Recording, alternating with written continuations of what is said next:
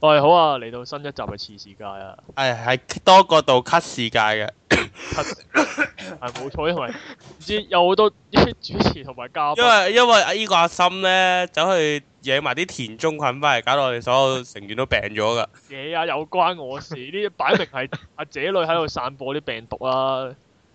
電台有難，台長受責。嗰啲咩咩姐女帶埋啲咩炭疽菌啊之類嗰啲我哦嘢，希望我希望台長唔好迴避，係啊，好好咁樣享受我我希哋望以下台嘅長你要核心承價值。承認你自己嘅責任。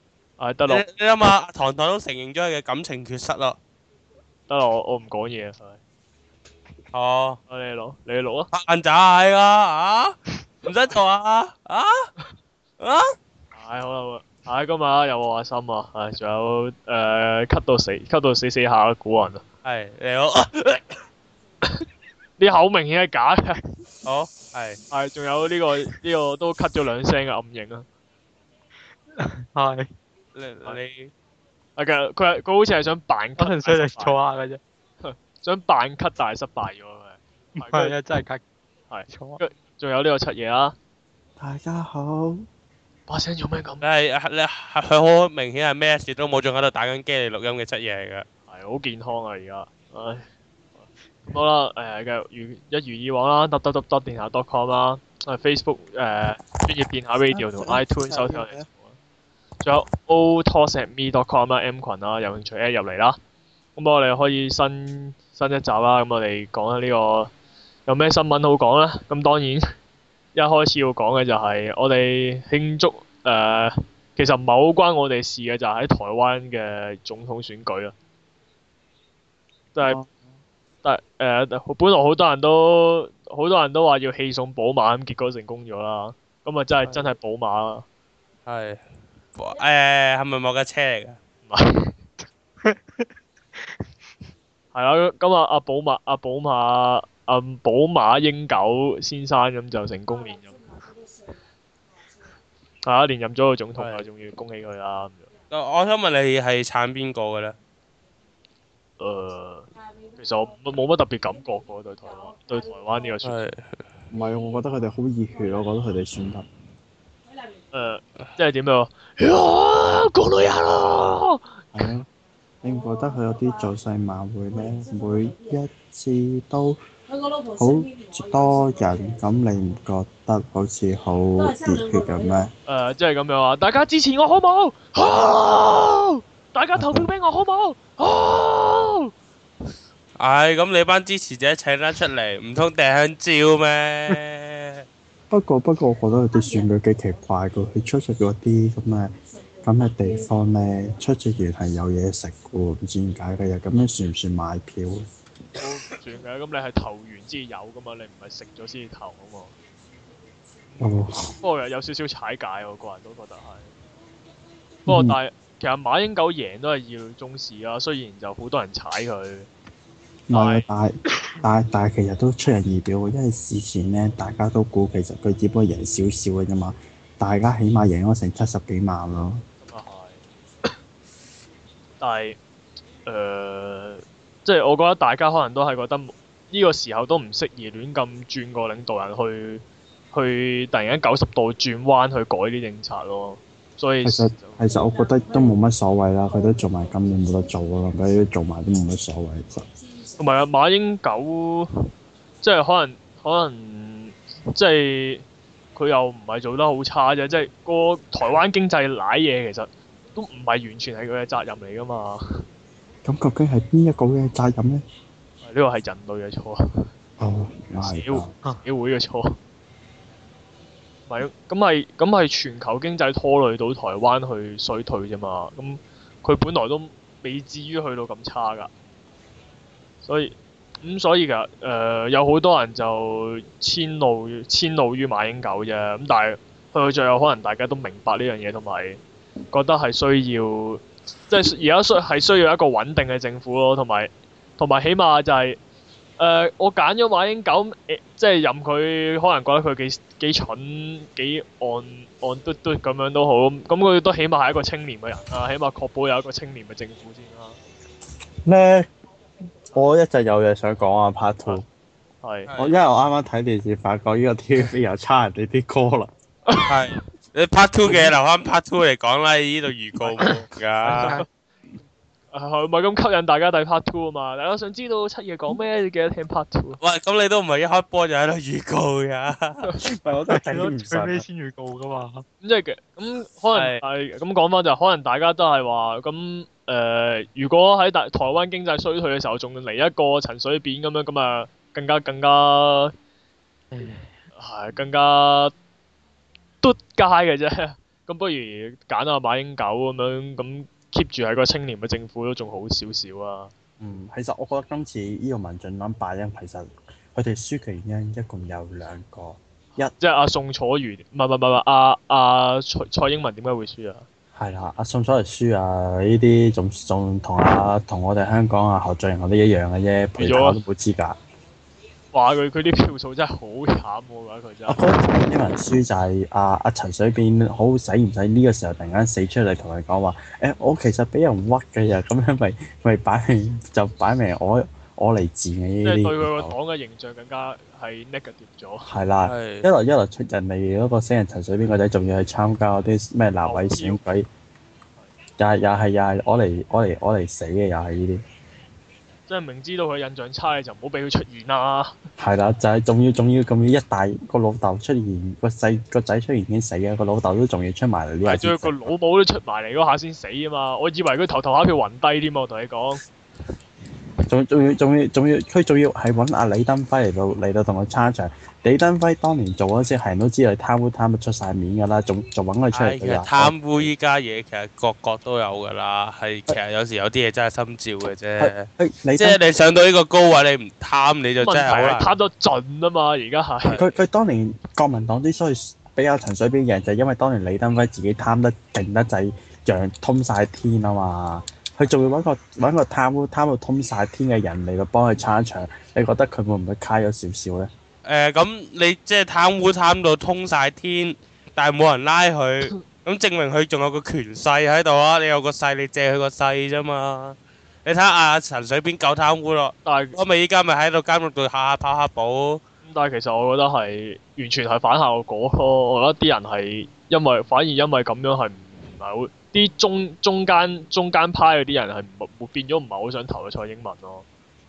係咯，因為佢揾啲佢特仲揾揾啲衰人，啲衰人已經出嚟同佢倒買，仲揾個衰人同佢自己撐場。係不過馬英九好似係選埋依屆之後就要棄權噶咯，之後係啊，做兩屆啊，就好似係，所以我覺得佢贏嘅原因就係呢個咯。你衰嘅咪衰埋呢係年，咁同埋。同埋點衰都好，都唔會貪得好勁嘅啫。 即係起碼個做一 head 嗰個唔會貪先啦。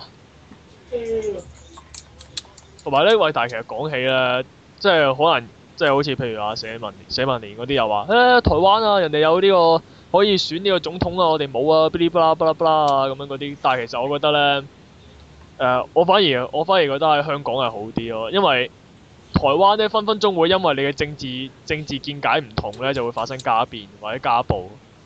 係喎，我當日睇新聞又話又話咩個老婆收埋個老公張投票投票投票登記書唔俾佢投票啲咁嘅嘢喎係啊，有仲有啲。話咩成日都話因為咁樣導致不和啊，甚至乎啲兄弟兄弟鬧交啊，反目成仇啊呢啲喺入喺台灣係成日都出現。嗯，仲有咧，而家就好似立法禁，好似係直頭立法禁止咗啊！以你知唔知以前啲的士司機係好狼死啊？啲台灣嗰啲，係即係你一上車，跟住問你：喂，你支持邊個啊？啊，唔係我支持嗰個啊，走開落車唔做你生意啊！咁我講法，唔係咁咁，其實其實覺得證明佢都幾珍惜自己嘅民主權嘅咯。台灣你另一方面又咁樣睇嘅，即係其實佢但係香港係咪會話你拒即係載啊證明㗎佢？，即係至少證明，即係全民都都係好重視政治呢樣嘢嘅。係咯，你就你就見見見見，你唔知佢琴日誒佢新聞度，你唔知贏咗啲啦。佢連佢連輸嗰啲都誒、呃都冇注意啦。聽聽阿蔡英文喺度發表呢個敗筆宣言，你就知道佢哋佢哋係幾投入呢場選舉入邊啦。啊係，即係即係凍冰冰，仲要聽你喺度講一大輪廢我哋淨話，我哋淨係區議會都見到啲人幾冷感啊！係咯。咪想當年，想當年誒阿阿劉阿劉慧蘭咯，好似係好似係啊民主黨輸咗都都都幾感激落淚嘅嘢都。都都幾熱血啊！真係嘅，你琴日咁樣冒住雨啊，俾我就唔會啦，因為我連頭都冇份頭啊。咁啊係啊，咁即係即係即係佢哋嘅熱血同我哋嘅懶感都叫做有跡可尋嘅，係因為我哋冇得頭啊，主要係係咯唔。係我哋想 嘅，因為我哋冇得頭。係我哋都唔想噶，快啲！如果如果有得如果有得投，我哋咪投入咯。而家好抽離啊嘛，你明唔明啊？係咯，唔通唔通而家咪啊係蘇照睇，係啊，想照影，係咯 hea 照 hea 咯。但但最大最大問題係，想當年第一屆民運大戰，我根本就冇投票俾小欣或者小羅啊嘛小英小狼，小小英同小梁，錯音係小梁，係。但 係係咯，但係而家喺香港嘅感覺就係好似喺另一個地方喺度進行緊總統選舉咁樣咯。就好似睇台灣，我我依家冇乜特別感覺，就係食花生係素咁樣。我喺香港唔而家係，其實我我對喺台灣嘅緊張感就仲多過多過誒、呃、對香港呢個所謂嘅特首選舉嘅緊張感㗎。嚇，係我媽都因為話我覺得誒、呃香港嘅特首選舉佢點選都係冇分別㗎啦。都反而台灣嗰個仲可以緊張下，到底係馬英九啊，定係蔡英文呢？嗱係得啊，我咯，哋可以繼續睇下小馬哥啊，定係邊個呢？我誒香港都幾幾幾關心啊！有人有人講有人好似講過話咧，誒寧願睇睇誒睇呢個台灣大選都唔睇呢個胡杏兒嘅活力無窮嘅，好似係有人講。啊唔係，其實嗰套嘢都嗰套嘢都 OK 嘅，係佢哋都唔係好差嘅。係啊，不過不過你又不過，有只不過係相比之下，相比之下馬英九佢哋個數好睇啲啫。係啊，其實其實我都好強烈建議馬會有有啲國家誒、投票嘅時候可以可以有搞翻場臨時嘅賭波啊！係啊，冇錯，到底係嗯布殊年年都選舉，今年選舉特別多。係啊？到底到底下屆嘅續下屆嘅特首到底會係暗影啊，定係呢個古雲呢？暗但我係影哋心要咧做接受㗎哥哥。我絕對唔多，古我雲絕就對唔會做，我冇咁嘅能力，係古雲就一冇倍啲咁十，嘅能力做到。古雲就一倍十，暗影就一倍二十，大家買啦咁樣，要買定嚟先。係我嗰陣可能去嗰啲説嘅口號係：大家唔好投我一票，大家大家請投一號暗影一票。係古雲就話：請大家支持誒、呃支持一號佳麗暗影咁樣，跟住暗暗影就話：請大家支持二號佳麗古雲。係啊，跟住嗰啲咩答辯大會就唔係講緊自己啲政策嘅，就係、啊其實咧，我覺得古雲先生佢嗰個政策都做得唔錯啊，其實大家投佢就 O K 嘅。跟住又古雲就話：其實咧唔係，其實暗影佢嗰個政策咧比我嗰個咁嘅垃圾政策好好多啊，大家投佢就冇死㗎啦咁樣。哇，唔禮讓啊你哋，唔似選舉會成班喺度做馬多啲喎。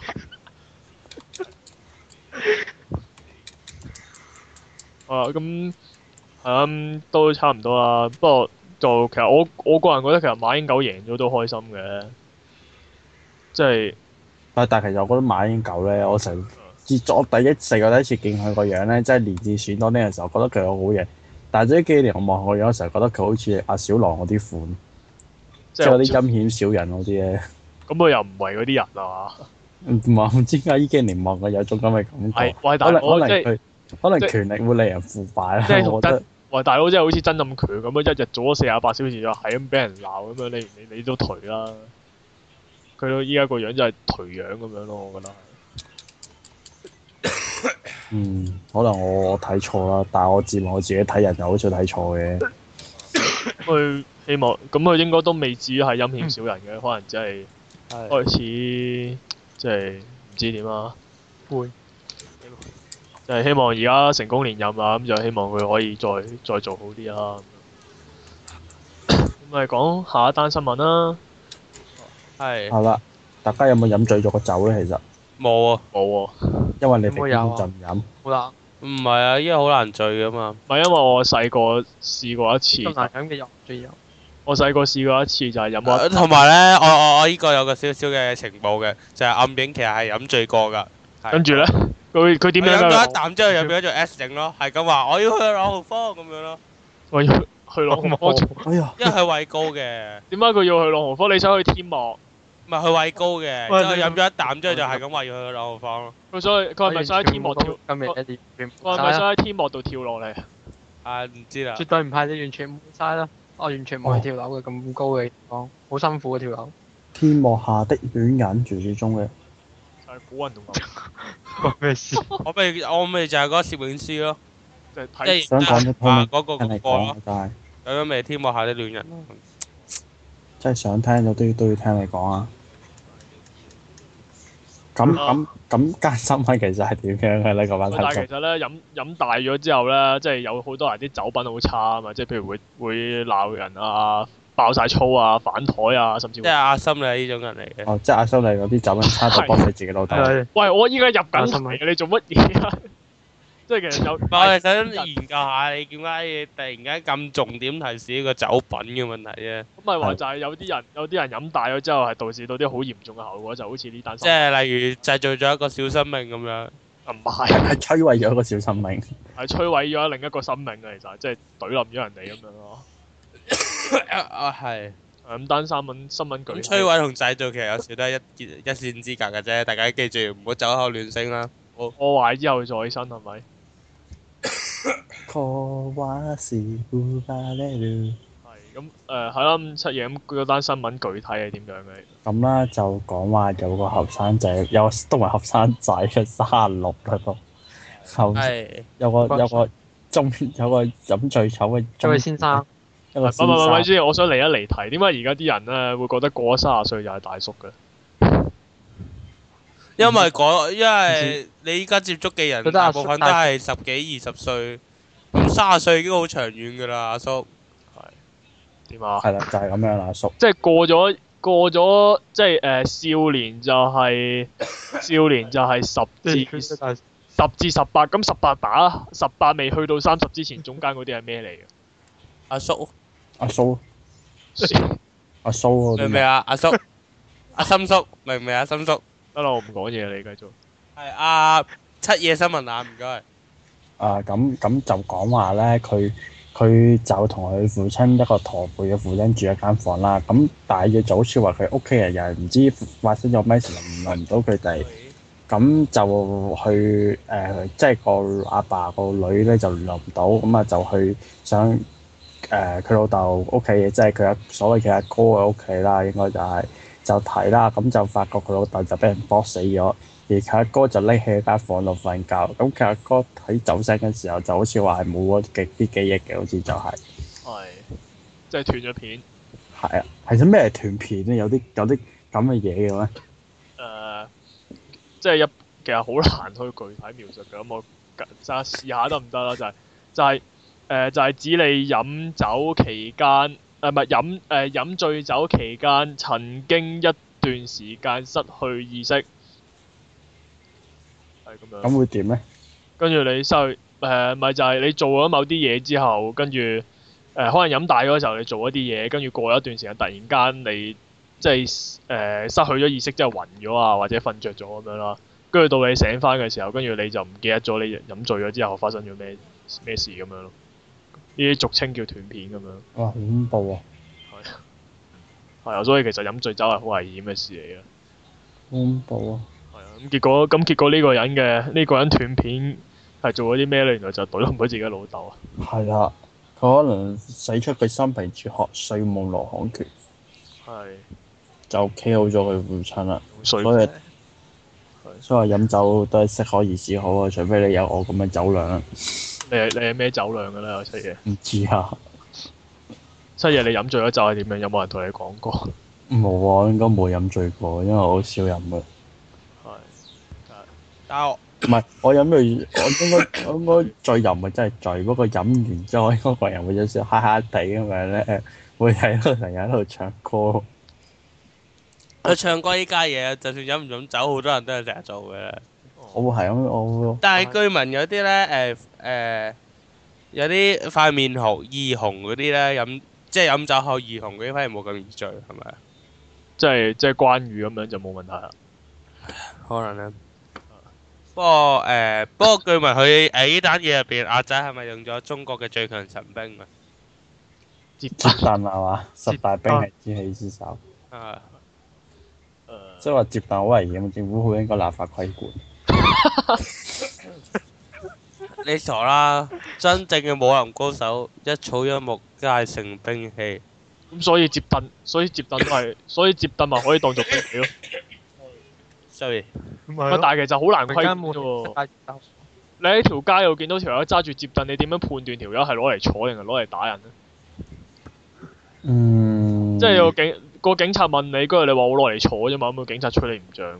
除非應該佢應按該住你應打。該應該要立法規定啲厚度，例如塊木板每一厚過幾多，一厚過幾多就要即刻拉完手套咁樣。我即係嗰啲咩武器規格。啊係啦，係，即係唔誒個嗰啲嗰啲鐵通嘅嗰啲鐵通嘅嗰啲質量唔可以超過幾多，即係係啦木板唔可個以木板嘅厚度，誒硬度唔可以過幾多，即係唔可以唔可以厚到擋到子彈嘅。係啦，係係。就係咁啦。但係我記得當年曾經網上有一張相就係教你點樣如何如何修練接凳呢項部位喎。嚇點係點樣㗎係？即係有有有招式名嘅順水推舟咁樣，係啊，我印象中係啦，咁有機會揾翻出嚟俾大家啦。高山流水咁樣。係，好啦，咁好，誒係啦，咁但係。嗯，下單新聞啦。啊下一單啦，咁仲有就係另另一單就係大家有睇 double，大家如果有睇呢個《跟林 double》嘅，知道誒、呃即係好似薩那有好多好似薩那咁樣嘅小朋友咧，喺呢個中中東地區就係會就係會俾啲大人唆擺啦，就會叫佢哋攬住個炸彈走去撞埋去嗰啲美國人啊，或者啲歐洲人嗰度自爆自爆嘅。嗯，但係其實嗰啲人有好多人都以為係啲僆仔其實係俾人洗晒腦就話咩哦，只要死咗就可以見真主啊！佢哋冇諗過自己係會死咯。唔但係係啊，佢哋係諗住唔會死㗎。係啊，其實佢誒、呃因為有好多人以為係好似佢啲大人咁樣就話哇，為咗見真主啊，咩為咗國家區嗰啲好偉大咁樣，但係其實原來嗰啲小朋友係俾人呃嘅咯， 係啊，佢哋以為只要成功咗就可以成為新世界嘅神。係佢哋以為自爆完之後佢係唔會有事嘅咯，啊就係、有單新聞啊，就係、一個小朋友咧。嗯，啊，就係有一個小朋友啦，就俾啲誒恐怖分子嗰啲就叫佢去就去攬住個炸彈去做自殺式炸彈襲擊啦。咁跟住咧，其實咁跟住 誒嗰個大人就同佢講話：嗱，你唔會死㗎，你爆完之後咧，你可以全身而退㗎，你唔會有事㗎。即係簡單啲嚟講，就係佢哋催眠啲殺啦，以為自己係希羅啦。係啊冇錯，唉必因為須。係冇可能嘅。咁只要有信心就得㗎啦。但啊係好彩呢個小朋友就最尾懸懸懸崖勒馬，後尾終終於意識到呢條友係講大話嘅。係啊，咁跟住咁跟住之後，跟住大跟跟住之後，佢竟然就走去揾咗啲警察去幫佢拆咗個炸彈佢啊！佢真係幾醒目喎佢又，咁就咁樣保住咗條命。人細鬼大啊！但係呢啲情況亦幾普遍喎，一一年之內截獲咗有一百個咁樣嘅小朋友， 即係其嗯實、即係其實變咗啲小朋友喺喺嗰啲恐怖分子眼中就唔係用嚟繁殖下一代嘅，就係、呢、個就係、呢個兵器嚟嘅。係係真用係殘忍。係，即係即係原來係炸彈嚟嘅，即係原來嗱今日咧，我哋有呢、個今日我哋即係攞獲咗十飛嘅小朋友人肉炸彈， 係咁跟住今日誒、呃、應屆下一輪嘅恐怖襲擊，我哋會用白飛，即係 即係原來即係原來佢哋嘅心態係咁樣嘅。估咁唔到啊！咁佢哋係啲所謂嘅聖戰係有有幾神聖咧，完全 feel 唔到啊！而家。嗯，所謂嘅聖戰就係懟冧晒地方，係係要打救世人。打救世人，冇錯，所以係要打救你。係呢個就係聖戰嘅真我哋啲理。小朋友完全冇諗過做啲咁嘅嘢，而點解要用炸彈呢？係因為炸彈可以大規模咁打救世人，係係啦，啊就哇係咁啦。真係原來啲真係我又唔係唔該，古韻博士嘅解釋。 但係古不打救世人啊嘛，咁炸彈可以一口氣打救多人啊嘛啊，咁咪有效率咯。咁點解唔用核 彈咧？冇啊嘛，整唔到啊嘛，你估唔使錢㗎？打救世人都要有錢食飯㗎。冇理由啊你估咪就俾人打救㗎啦。冇理由啊！人哋北韓咁，人哋北韓咁窮都整到核彈，咁我哋窮過北韓啊嘛，啊係好簡單啫呢個道理。哦窮過北韓咁咪冇錢咯。我輸咗啦。啊你估佢唔想用核彈咩？都要有先得㗎。係唔好係知啊，可能真係真係唔知唔知講啲咩好啦， 真係。有啲，sorry。即係我本來諗住嗰啲恐怖分子就係、即係係抱住個抱住一種就話咩光好光明啊，好光明啊，即係去食誒、呃即係自己光明正大咁去咁去人哋炸人哋啊嗰啲咁嘅咁嘅心態咯。點解原來佢哋係？點解原來佢哋嗰啲所謂嘅光明正大就係走去昆啲細路仔去幫佢哋做啲咁嘅嘢咯？係啊，佢擺明居馬坤啲細路仔㗎啦，係啲擺細路仔睇唔出嚟。即係佢喺呢方面係好光明正大嘅。係啊，我光明正大，我係坤啲靚啊。咦，真係呢粗個， B 嘛？真係恐怖分子都係 Q 俾你噶。係啊，小朋友，你想唔想成為呢、個？恐怖分你子想，你想唔想三餐温飽？嗯，點樣三餐揾飽飯？即係唔係唔係？即係誒、呃小朋，即係佢同小朋友講，咁你誒、呃只要咧你攬住個炸彈咧去誒，呃咁、你你攬住個炸彈去搞掂咗嗰個美國人之後咧，咁你就可以上天堂噶啦。咁咪咪咁唔第係你應該係第咁時講。你第時死咗之後就可以上天堂噶啦。係咁應該咁講，你你只要諗住呢嚿嘢，搏埋一兩 條線衝去啲人群度，咁就得㗎啦。係咁你先之後就可以上天堂㗎啦。唔係啊，係係直通車嚟。唔係跟住話，只只要你攬住嚿嘢，衝去啲人度，搏咗一個炸彈，跟住你就成為全世界你點婦女嘅幻想對象。你點可以咁光明正大咁同個細路講炸彈？跟住個細路可能唔明咩嚟㗎。哦，真係要再完全啲。你只要你只要你只要行埋去啲人群嗰度，將呢條紅色同埋藍色嘅電線駁埋一齊，咁你就可以上天堂噶啦。係啊，跟住咁就上咗天，佢梗係上天堂啦，啊大佬炸我粉身碎骨。唉，真係係啦，咁啊 part one 嘅時間都差唔多啦。係啦，咁就係、好啦，我哋我哋透過呢單新聞，啊我哋叫做我哋終於剖剖析咗多少少關於呢個恐怖分子，佢哋嗰啲恐怖分恐怖分子嘅心態。嗯希望嗰啲小朋友，好嗯希望多啲可以上天堂啦。陣陣真係好。我嗰啲都係俾人呃嘅啫，我諗到上到天堂嘅。如果因為俾人呃而落地獄，咁點咁咁好慘喎！啲小朋友。係啊，咁我哋啊 part one 時間差唔多啦，我哋轉頭 part two 再見啦。係。好，咁呢 part 就係咁。